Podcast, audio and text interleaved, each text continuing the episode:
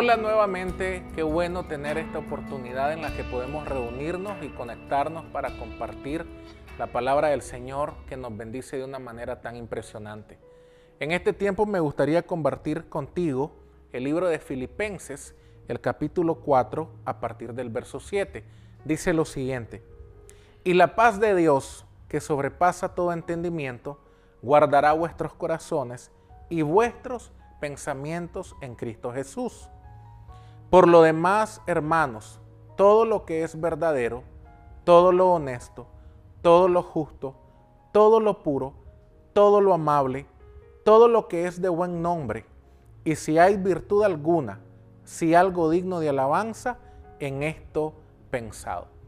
Me gusta lo que hemos estado leyendo en este momento porque me llevó a reflexionar lo siguiente. La Biblia habla de una manera muy importante de dos elementos que forman parte de nuestra vida, pensamientos y corazón.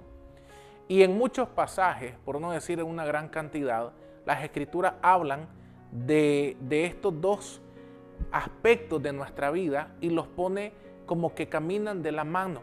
Es más, nos enseña en varios versos bíblicos que los pensamientos salen de nuestro corazón y nos enseña que es ahí donde se encierra la esencia de lo que nosotros somos.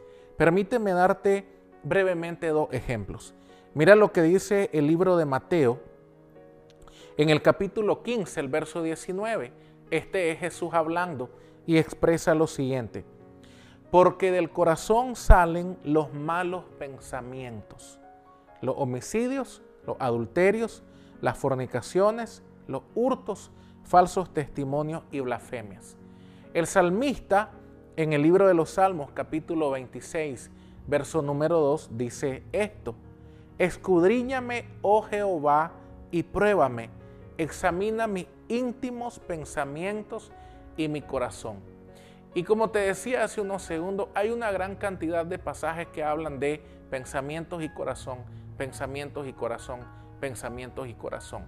Esto me lleva a meditar en lo siguiente. Tú y yo vivimos en un tiempo en el que vamos a enfrentar muchas cosas, adversidades o circunstancias que posiblemente te van a querer confundir, distraer, engañarte, agobiarte, enojarte, no sé, un sinnúmero de emociones que podrían desviarte o desenfocarte de aquello que realmente Dios quiere contigo.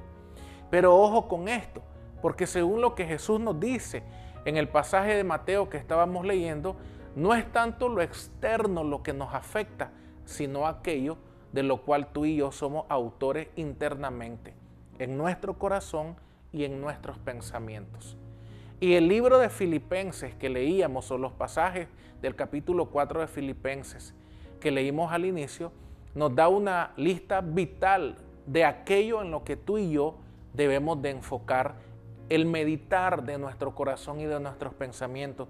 Y permíteme repetírtelo, porque dice lo siguiente, ¿En qué debo de pensar? Esta es la lista que tú y yo debemos de caminar en nuestra vida diaria. En lo verdadero, en todo lo honesto, en todo lo justo, en todo lo puro, en todo lo amable, en todo lo que es de buen nombre. Si hay virtud alguna y si algo es digno de alabanza, en esto, permíteme personalizarlo, tú y yo debemos de pensar. Y considero que esta lista, si me permite ser muy enfático, no nace de un esfuerzo natural. Si me acompañas nuevamente a Filipenses, el verso número 7 dice, y la paz de Dios, que sobrepasa todo entendimiento, guardará tu corazón y mi corazón, tus pensamientos y mis pensamientos en Cristo Jesús. Cuando yo descanso en el Señor, entonces yo voy a experimentar esta promesa que su paz guardará mis pensamientos y mi corazón. Y eso me permitirá enfocar mi interior en la lista vital, en la lista de vida que Filipenses me dice, en lo cual yo debo enfocar mis pensamientos y mi meditar interno. Eso será algo maravilloso. Así que en este tiempo yo te invito a que nos esforcemos por meditar en todo aquello bueno que solamente puede provenir de nuestro Padre Celestial. Que el Señor te bendiga de una manera maravillosa.